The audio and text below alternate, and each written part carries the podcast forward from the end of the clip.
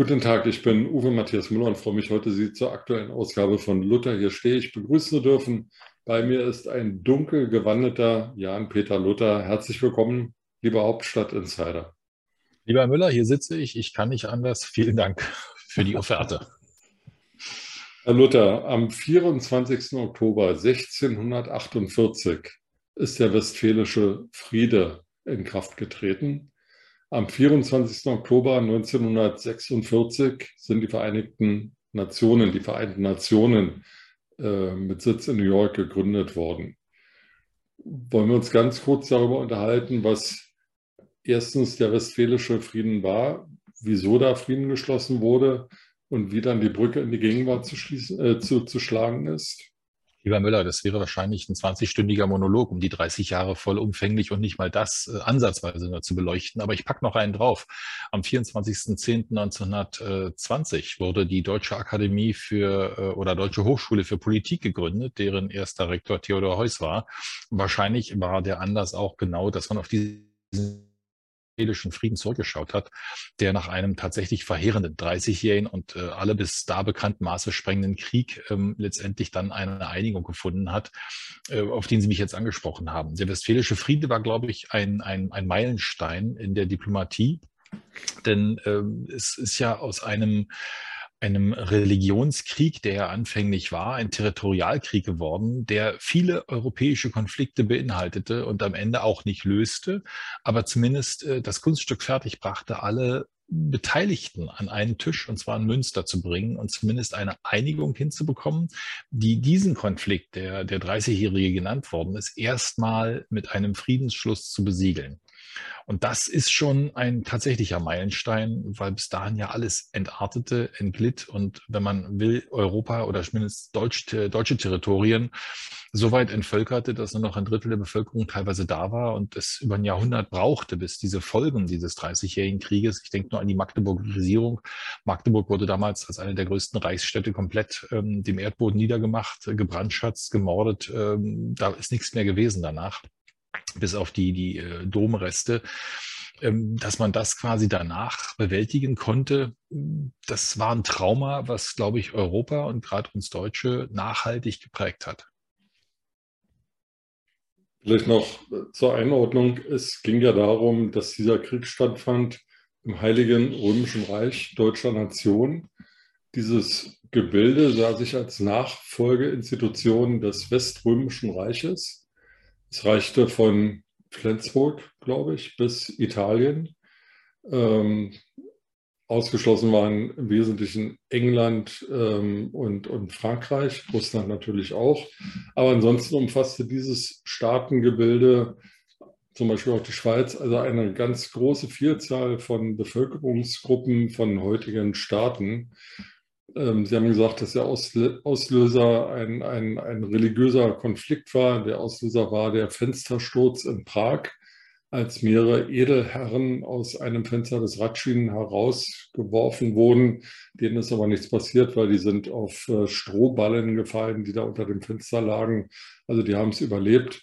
Und das war natürlich auf der einen Seite eine religiöse Frage, weil das Habsburger Haus, also die Herrscher des Heiligen Römischen Reiches Deutscher Nation, waren Erzkatholiken, sehr papsttreu, während die Prager, die Tschechen, Hussiten waren, also ähm, Ketzer, reformatorisch angehauchte. Aber sie wollten natürlich neben der religiösen Frage auch mehr Souveränität, mehr Unabhängigkeit äh, vom Herrscherhaus haben, weil die Habsburger waren nicht überall gleichmäßig beliebt. Überhaupt nicht. Die hatten es mit Frankreich dann noch und äh, über Spanien und äh, die Re Rekatholisierung, wie dieser Prozess hieß in, in Prag, weil der böhmische König dort quasi bestrebt war, den Katholizismus gegen die Reformationsbewegung, die schon durch war, wieder einzuführen. Genau daran entbrannte sich der Streit. Und dann kam es eben dazu, dass die protestantische Union und die katholische Liga und was daraus alles entstand, wer mit wem gegen wen, das wäre eben der 20-stündige Grundvortrag zum Thema 30-jähriger Krieg, äh, den mit Sicherheit keiner hören will. Aber es ist wirklich spannend, was da mit wem wie alles passierte. Aber am Ende ist es, um ganz kurz das zusammenzufassen, nachdem alles kaputt war, nichts mehr zu holen war und letztendlich keiner wirklich einen, einen richtigen, richtigen Sieg davontragen konnte, musste man sich auf Kompromisse einlassen, weil eh nichts mehr zu holen war. Man musste also dann von den hohen Ansprüchen vom Hohen raus runter. Und das ist vielleicht das Sinnbild, was man mit in die Gegenwart nehmen kann, äh, um zu sehen, ab wann jemand bereit ist, seine Ziele, seine maximalen Ziele aufzugeben und sich auf einen maximal möglichen Kompromiss einzulassen. Das ist auch eine der Lehren des Dreißigjährigen Krieges gewesen, aber das nur als kurzen Teaser. Also ähm, Hauptpartner oder Hauptkräfte in diesem Konflikt waren Frankreich, England, Schweden, damals Großmacht, und dieses Heilige Römische Reich deutscher, deutscher Nation. Kritik am Westfälischen Frieden wird geübt, indem man sagt, ja, also Deutschland, wenn wir das jetzt mal als Deutschland bezeichnen wollen, musste weite Gebiete abgeben, Vorpommern oder Pommern zum Beispiel an Schweden. Viel wichtiger aber noch ähm, das Elsass an den Erzfeind Frankreich Teile des Elsasses waren zwar schon in französischer Hand, aber durch den Westfälischen Frieden wurde das alles legitimiert und weitere Teile des Restelsatzes kamen nach Frankreich und äh, bildeten den Kern einer dann später jahrhundertelangen äh, Rivalität bis hin zu Feindschaft und weiteren Folgekriegen. Ähm, die Schweiz wurde selbstständig, die Eidgenossenschaft, die heutige Eidgenossenschaft und ähm, neben der äh, Entstehung des Multilateralismus, also dass mehrere Staaten sozusagen diesen Frieden schließen, obwohl es ja eigentlich ein Bürgerkrieg gewesen war mit ausländischer Einmischung, ähm, war eben die Bildung von Nationalstaaten das, was den westfälischen Frieden ausmacht. Und die Theorie, dass man zwar im Außenverhältnis nett zueinander sein soll und sich an bestimmte völkerrechtliche ähm, Bedingungen und Vereinbarungen halten soll, bis hin dann zu den Nürnberger Prozessen, die auf dieses Völkerrecht zurückgriffen. Aber dass innerhalb dessen, was innerhalb eines Nationalstaates passiert, dass niemanden von außen etwas angeht. Ähm, also sozusagen die Souveränität eines Nationalstaates richtet sich nach innen, aber nicht unbedingt ähm, nach außen in die Expansion, was natürlich auch kritisch zu betrachten ist, weil wenn ein Staat sagt, ich kann mit meinen Bürgern hier anstellen, was ich will, muss das ja nicht immer zum Besten ausgehen, wie auch die deutsche Geschichte zeigt. Die Frage ist, wer sich gegen diese Maßnahmen wehrt. Wenn das eigene Volk aufbegehrt oder wenn ein Volk gefragt wird, zu wem wollt ihr? Das sind immer so die, die, die, äh, die Gretchenfragen, um mal mit Goethe ein bisschen prosaisch an die ganze Sache ranzugehen. Diese Konflikte muss das Volk am Ende mal ausbaden, weil da werden erstens die Soldaten ausgehoben, mobil gemacht, dann wird ähm, wirtschaftlich geplündert, was geht, um den Krieg finanzieren zu können. Und wenn da nichts mehr zu holen ist, dann zieht man weiter, bis sich diese Region so ein bisschen erholt hat. Und dann kommen die anderen, die wiederum dasselbe machen bis nichts mehr da ist. Und so war es im Dreißigjährigen Krieg, dass tatsächlich jeder das Prinzip der verbrannten Erde dort durchzog. Landsknechte dort, ähm, es war fast ein Beruf, es war wirklich ein Beruf. Also der, der Miles, der bewaffnete Soldat, der mit dem Tross äh, an Marketenderinnen, unehelichen Kindern und allem, was da hinterher zog, ähm, durch die Gegend marodierte, das war am Ende nicht mehr schön. Es gibt tatsächlich ja Aufzeichnungen von, von Soldaten, die dort handschriftlich niedergeschrieben haben, was sie da getan, getrieben, erlebt haben. Und das war am, am Ende der Zeit, war das also ein, ein, ein fast entmenschlichter Vorgang, weil Zivilisation konnte man das, was am Ende übrig blieb, da kaum noch nennen. Es galten keine Regeln mehr, man hatte keine Maßgaben, Maßstäbe mehr. Es war einfach nur noch ein nacktes Überleben und alles, was diesem Mittel diente zu überleben, war Recht. Und das war am Ende wirklich dann, das, das weiter ging es nicht mehr runter, glaube ich. Ich will noch zwei ähm, Personen erwähnen, also eher eine Familie und eine Person. Die eine Person ist Wallenstein, das war ein kleiner, äh, relativ unbedeutender Adliger in ähm, Böhmen, der aber dann durch geschickte wirtschaftliche ähm, Kombinationen ähm, dem Kaiser, dem er treu ergeben war, äh, Militärmacht zur Verfügung stellen konnte und vom Kaiser dann auch belohnt wurde durch ein Herzogtum und verschiedene andere Liegenschaften, die er erhielt. Wallenstein war dann einer der reichsten Männer des Heiligen Römischen Reiches, deutscher Nation, am Ende, fast am Ende des Krieges, bis dann eben ähm, seine Kraft erlahmte, er dann auch älter geworden war und ähm, er den Krieg beenden wollte, weil er einfach selber für sich auch gar keine Möglichkeit mehr sah, den Krieg zu gewinnen. Und das haben eben Neider am Hof äh, als Verrat angesehen und haben dann Wallenstein ermorden lassen. Sein, sein Besitztümer wurden eingezogen. Aber welche wirtschaftliche Potenz er besaß, kann man heute noch in Prag anschauen.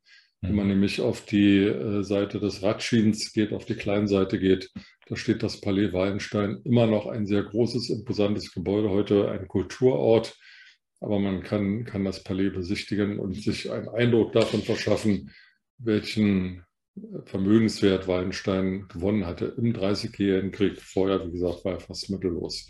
Das ist ein Blutzoll, den quasi er bekommen hat, denn äh, es war letztendlich die, die Green Card zu machen, was er wollte, wenn er die Kriegsmaschinerie am Laufen hält. Und das war genau der wirtschaftliche Effekt, den er mit in diese Kriegsmaschine einbrachte, indem er ein sich selbst finanzierendes, äh, ja, wie kann man das sagen, ein, ein, ein Monstrum schuf, was sich selbst finanzierte, dem Kaiser zur Verfügung stellte und damit letztendlich ein, ein Automatismus einer Kriegsmaschine darstellte, der bis sie sich selbst auffraß und natürlich in Herrn Wallenstein bediente, ähm, funktionierte. Das ist das äh, Phänomen, glaube ich, was man da beschreiben kann. Da es sein Geld war, das er einsetzte, hat er auch versucht, jede Schlacht zu vermeiden. Also Klar, er hat ja, ja, ja. Gegner provoziert, aber er hat dann nicht geschlagen, sondern ist ausgewichen, sozusagen eine Ermüdungstaktik, um seine Kräfte zu schonen. Die andere Familie, die durch den Dreißigjährigen Krieg ähm, sozusagen ihr Vermögen einbüßte, waren die Fucker, weil der Kaiser einfach seine Schulden nicht mehr bezahlte und auch keine weiteren Sicherheiten mehr erbringen konnte, also keine Sachwerte anbieten konnte. Er hatte ja sich ähm, immer der Silberminen im Innsbrucker Land in Tirol bedient, ähm, als Sicherheit für die vielen Millionen Kredite, die die Fugger ihnen gegeben haben. Aber irgendwann waren die halt auch ja, erschöpft und mehr gab es halt nicht. Und dann hat der Kaiser gesagt, okay, dann gibt es eben auch keine Kreditrückführung, keine weiteren Sicherheiten. Und damit sind die Fugger dann auf ihren Schuldscheinen sitzen geblieben. Und der Niedergang dieses einst reichsten Hauses der Welt, viel reicher als Jeff Bezos und, und ähm, Elon Musk und Bill Gates zusammen zu ihrer Zeit hat dann begonnen. Ja, äh, das ist äh, echt ein Phänomen. Es war auch eine Zeitenwende, dieser 30-jährige Krieg, der eben, wie gesagt, mit vielen anderen Konflikten noch zusammenfiel, die in den Geschichtsbüchern der anderen Nationen Europas verankert sind. Es gab einen nordischen Konflikt, äh, Dänemark und Schweden und Polen hatten da ihren Zwist. Es gab, wie gesagt, diesen spanisch-französischen Eklat und Konflikt dort, der sich bis nach Italien reinzog. Spanien hatte viele Liegenschaften in, in, Spanien, in Italien. Mantua war da ein Zankapfel. Es gab also wirklich ein, ein, ein, ein Europa, was überall brannte und loderte. Und das äh, entlud sich eben dann wirklich in einem Dauerbrand von 30 Jahren, nachdem man dann wirklich ordnend sagte, Leute, es hat so gar keinen Sinn mehr, wir können gar nichts mehr rausholen. Äh, dieser Kontinent ist, ist weg, der ist nicht mehr da. Lass uns erstmal wieder zusammenpacken und ordnen und wieder was wachsen, bevor wir uns wieder die Köpfe weiter einhauen können. Das war zumindest, was Deutschland betraf, wirklich so verheerend, dass es nachhaltig traumatisch auf die deutsche Psyche gewirkt hat. Und wir reden ja heute noch darüber. Und der Westfälische Friede ist eben der Hoffnungsschimmer zu sagen, okay, am Ende, am Ende siegt nicht immer die Vernunft, aber auch die Erkenntnis, dass wenn nichts mehr zu holen ist, äh, man auch kein Schwert mehr schmieden kann, um sich gegenseitig damit aufzuschlitzen. Anfang des 19. Jahrhunderts hat sich dann das Heilige Römische Reich Deutscher Nation aufgelöst, weil der damalige Kaiser ähm, es einfach nicht weiterführen wollte. Konnte konnte. konnte. Napoleon hat ihm das mehr oder weniger untersagt. Durch napoleonischen Einfluss, mhm. genau. Und ähm, das führte dann eben zur Bildung von, von Nationalstaaten. Der letzte dieser Nationalstaaten war ähm, Deutschland, das äh, am 18. Januar 1871 in, in, Versailles gegründet wurde, als man mal wieder Frankreich besiegt hatte. Ähm, dann folgte der Erste Weltkrieg und am, ersten, am Ende des Ersten Weltkrieges gab es dann die Friedenskonferenz von Versailles und die Bildung des Völkerbundes, weil die Idee war, ich glaube, die stammte von dem damaligen US-Präsidenten Woodrow Wilson, dass ein Völkerbund, also eine Gemeinschaft von Staaten, eine Diskussionsgemeinschaft von Staaten dazu dienen würde, sich besser zu verstehen und kriegerische Auseinandersetzungen zu vermeiden, weil wer redet, der schießt nicht. So war die Idee. Allerdings konnte ähm, Wilson als US-Präsident auch schwer erkrankt, schwere Schlaganfälle, den Kongress nicht dazu bewegen, äh, diesem Völkerbund beizutreten, sodass ähm, also im Grunde genommen nur europäische Staaten und China und Japan Mitglied des Völkerbundes waren, außer Deutschland. Deutschland gehörte nicht zu den Gründungsmitgliedern des Völkerbundes, sondern durfte erst in den 20er Jahren irgendwann dort Mitglied werden. Bis äh, 1933, ich glaube im Oktober, die Hitler-Regierung dann sagte, wir treten aus dem Völkerbund aus, wir lassen uns da nicht länger bevormunden. Die Begründung war, wir haben so viele, nicht wir, die Hitler-Regierung, sondern auch die vielen Regierungen davor, haben so viele Abrüstungsvorschläge gemacht, die von Frankreich und England nicht angenommen wurden, dass also der Völkerbund keinen Sinn mehr macht. Man ist dann ausgetreten und irgendwann muss der Völkerbund sich aufgelöst haben. Ich weiß gar nicht offen gestanden wann, aber mindestens mal nachdem Japan China angegriffen hat ähm, und Japan dann ausgeschlossen wurde aus dem Völkerbund, glaube ich, war die Rolle des Völkerbundes erschöpft. Naja, eine ähnliche Erosion erleben wir derzeit, dass äh, auch die Vereinten Nationen, die man dann nach der Lehre des Völkerbundes, nach dem Zweiten Weltkrieg, Sie haben es schon erwähnt, 1946 äh, in New York gründete, dass auch da, ich glaube in San Francisco wurden die gegründet, ne? weil ich war ähm, ein paar Jahre später nämlich da zu einem Jahrestag zufälligerweise, wo sich sämtliche Staatengründer dort, glaube ich, zum 50. Jubiläum äh, wieder trafen und die traf ich dann alle in San Francisco und war bass erstaunt, dass man dort mal gegründet hatte. Aber das Problem der Vereinten Nationen ist, dass sie eben keinen keinen wirklichen Sanktionsrahmen hat, dass es ein zahnloser Tiger ist, wo sich eben alle einigen müssen oder sollten auf Regularien, die dann auch alle einhalten. Aber wenn wir allein den Sicherheitsrat betrachten, der ja noch nach wie vor die äh, Nachkriegsarchitektur nach dem Zweiten Weltkrieg äh, dokumentiert, mit den dort ständigen Mitgliedern und den wechselnden, jede Reform wird von den meistens dort Ständigen blockiert. Wir sehen die Problematik mit Russland derzeit, die Sanktionen oder Entschlüsse gegen sich mit Vetorecht äh, im Sicherheitsrat mal sofort blockieren können. Also das ist auch eine Situation, die einem klar macht, okay, man diskutiert, man debattiert, man bringt zumindest auf der Tagesordnung klar zum Ausdruck, auch durch äh, Abstimmungen jetzt, wie bei äh, der Abstimmung ähm, über die Anschlüsse der vier annektierten Gebiete durch Russland, wo eine klare Missbilligung der Völkergemeinschaft zutage kam. Auch das ist schon vom Symbolwert her so gigantisch toll, dass man das daran sehen kann, die Frage ist nur, welche Folgen es hat, außer dass alle sich einig sind darin, dass sie das, was da passiert, nicht gut finden. Aber es tut dem, der es tut, ja auch nicht äh, weh, außer dass er sagt, ist mir doch egal. So egal wird sie nicht sein, aber äh, diese Vereinten Nationen brauchen eigentlich mehr Rückhalt, mehr Kraft, mehr Durchsetzungsfähigkeit und äh, mehr Möglichkeiten das ist auch eine der Lehren des Westfälischen Friedens, wenn sich viele einig sind und ein Dokument gemeinsam unterschreiben, also eine Willensbekundung mit Taten untermauern, dann passiert doch einiges oder es passiert zumindest nichts mehr in Form von Krieg. Auch das ist eine der Lehren. Übrigens am 25. August, also ähm, an dem Tag nach dem 24., den Sie gerade erwähnt haben, 1806, wurde zum Beispiel die Festung Spandau an Napoleon völlig friedlich übergeben, weil man auch feststellte, dass eben Festungen äh, mittlerweile auch aus der Zeit gefallen sind, sodass eine dauerhafte Belagerung auch keinem der, weder der Belagerer noch der Belagerten irgendwas bringen würde. Also auch das wiederum äh, auch eine Erfahrung aus der Zeitgeschichte. Klammer auf, die Festung Spandau wurde aber später nochmal wichtig, weil dort nach 1871, nachdem Frankreich den Krieg verloren hatte, die Reparationszahlungen, die Frankreich ja. an Deutschland leisten musste, mehrere Milliarden Goldmark. Fünf Milliarden, fünf Milliarden Goldfranc, genau, ja. Äh, gelagert wurden. Deswegen ist äh, das der sogenannte Julius-Turm, die Zitadelle, ähm, war mal sozusagen das deutsche Fort Knox. Da gibt es auch eine U-Bahn-Station, ja. man kann also von Berlin Mitte mit der U-Bahn bis zum Juliusturm, bis zum deutschen Fornox fahren und sich das da ansehen. Heute ist es äh, keine Festung mehr, sondern ein Kulturgelände. Aber sehr sehenswert, sehr erlebenswert. Ähm, dort auch die ganzen äh, Figuren noch aus der damaligen sogenannten Puppenallee. Also die Figuren, die damals ähm, Wilhelm II. hat aufstellen lassen im Tiergarten, äh, die die preußisch-deutsche Geschichte dokumentieren sollen. Der Kopf von Lenin aus dem berühmten Film Goodbye Lenin, auch der wiederum findet sich dort wieder und viele andere Dinge. Also die Anlage dort ist sehens- und erlebenswert auf alle Fälle. Sollte man mal als Berlin-Besucher tun. Sie mit Ihrer schnoddrigen Berliner Schnauze, es war nicht die Puppenallee, sondern Danke. die Siegesallee, die Siegesallee, die Siegessäule führte. Ja, ja, ja, aber der Volksmund nannte sie nur Puppenallee, also nach dem Motto, wir gehen bis Ende Puppen.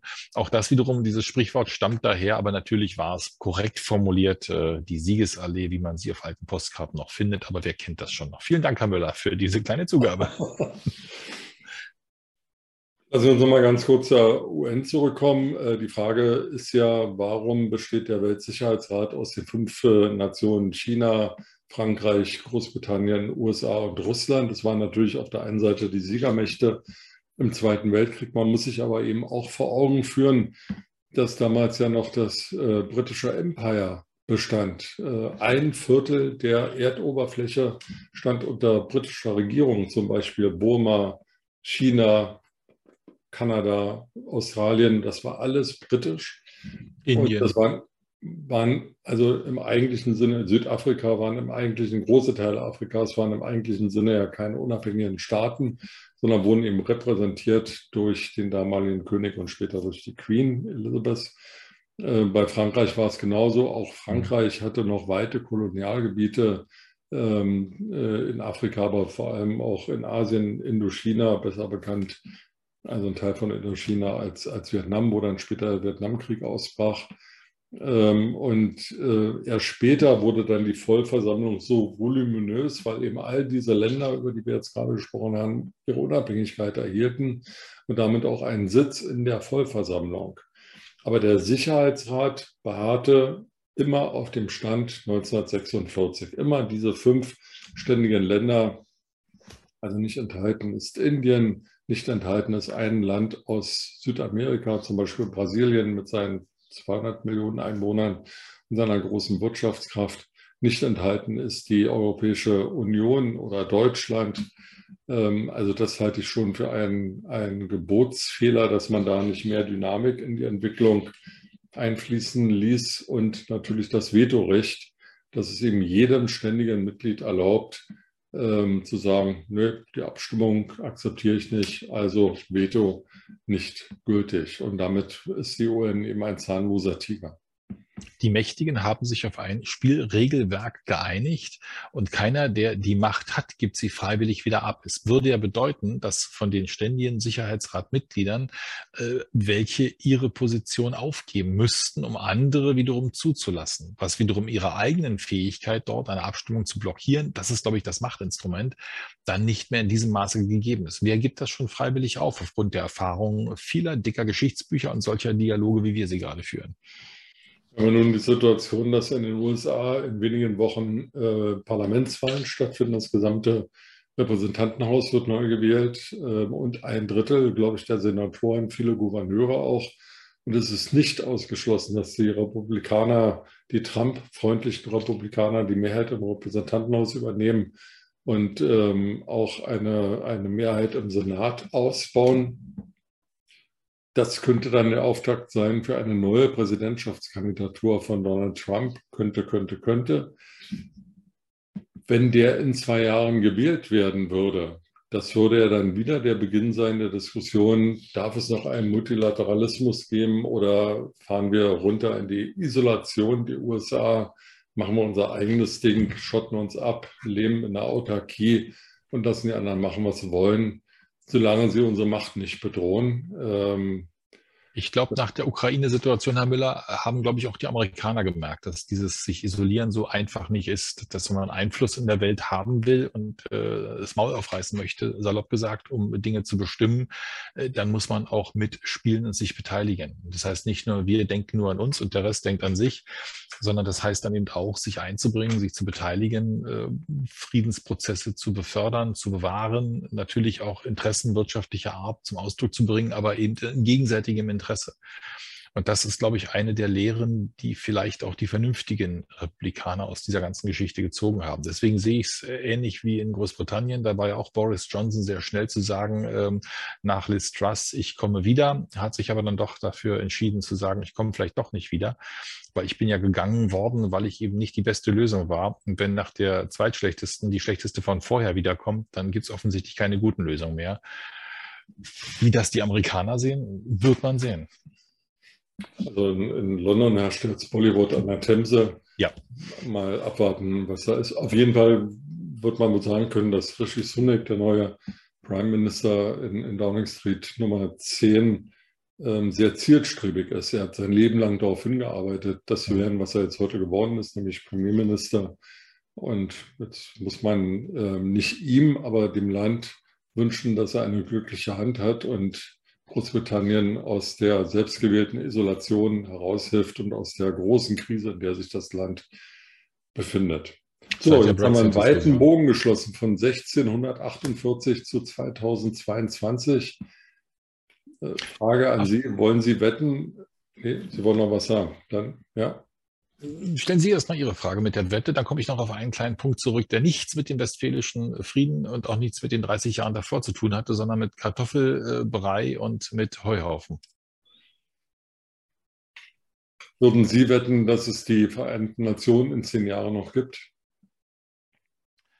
Wenn ein Großteil der dort bis jetzt äh, existierenden Repräsentanten Vernunft walten lässt, wird es sie geben, es wird sie reformiert geben und es wird sie umso wichtiger und notwendiger geben als je zuvor.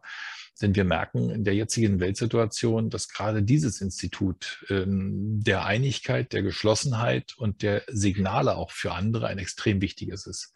Wenn das alles erodiert, wenn in der Regel nichts mehr gelten, wenn jeder macht, was er will, dann sind wir in der gleichen Situation wie zu Beginn des 30-Jährigen, dass jeder, der stark ist, versucht, sich das zu nehmen, was er kriegen kann, bis nichts mehr da ist und äh, alle Starken so schwach sind, dass sie sich wieder an einen Tisch setzen müssen. Gut, dann kommen wir jetzt zu den Lemöll und Kartoffelbrei. Ähm, Frage an Sie. Sie haben immer ein Gemälde neben sich stehen. Wie, wie bewerten Sie? Es gab halt spannende Umfragen und spannende Reaktionen.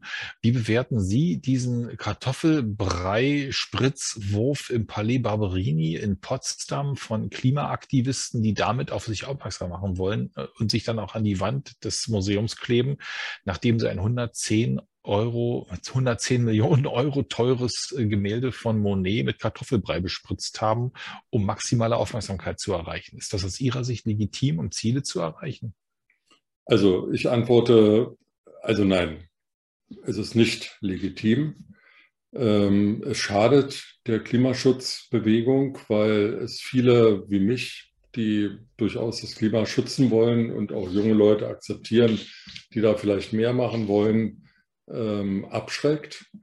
Äh, ich finde es ungeheuerlich, mit welcher blasierten Arroganz die das machen und erinnere mich da eben auch an historische Parallelen. Savonarola in, in, in Florenz mit seinen jungen Leuten, die da marodierend durch die Straßen gezogen sind. In Münster gab es auch mal so eine Bewegung, äh, weiß jetzt nicht, wie die hießen, aber auch die haben die Bürger schikaniert. Ich erinnere an die Kulturrevolution in China, wo auch die Jugend aufbegehrte und ähm, andere Leute da in die Enge getrieben haben.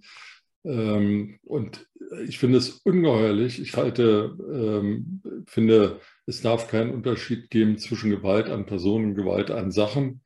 Und genau so hat die RAF auch angefangen, dass man gesagt hat, naja, wir stecken jetzt mal hier ein Kaufhaus in Brand. Solange da keiner stirbt oder verbrennt, ist das ja alles in Ordnung.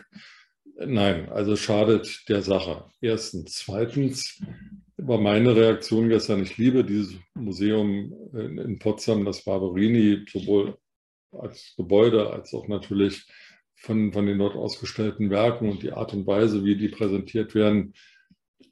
Für mich war die zweite Reaktion gestern zu sagen, das ist vielleicht dann der Beginn dass man gar nicht mehr so frei ins äh, Museum gehen kann, weil man da dann mit einer Leibesvisitation unterzogen wird.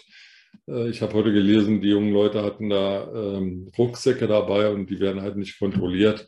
Das ist natürlich auch ganz furchtbar. Das erinnert mich an Fußballspiele, die ich auch nicht mehr besuche, weil da Pyrotechnik abgebrannt wird und, und Bier durch die Gegend geworfen wird. Das ist für mich dann eben unangenehm, wenn ich erst so ein China-Böller in den Nacken kriege und dann der mit Bier abgelöscht wird. Ähm, und will da jetzt auch mit meinen Töchtern nicht hingehen und dem, also ich will nicht, dass denen da irgendwas passiert. Es ist einfach furchtbar. Ja? Und die Ignoranz dieser Klimaterroristen, sich da auf die Straße zu kleben von den Kultur, Kulturbarbareien in vielen Museen, wo die sich da ankleben, mal abgesehen und dann zu sagen, naja, wenn da einer jetzt stirbt im Notrettungswagen, die Welt stirbt sowieso, ob der jetzt heute stirbt oder in fünf Jahren, das ist indiskutabel. Das sind für mich verblendete Klimaterroristen, die ähm, vielleicht auch mediengeil sind, keine Ahnung. Ähm, und mich wundert sehr stark, und das ist ein, ein weiterer Mosaikstein in meiner, meinen Zweifeln an unserem System, an unserem Staat, warum die nicht härter bestraft werden. Lieber Herr Müller, ich muss erschreckenderweise am Ende unseres Gesprächs feststellen, dass wir uns tatsächlich beide mal einig sind. Dann versuchen wir es nächste Woche nochmal, Herr Luther. So machen wir es. Vielen Dank.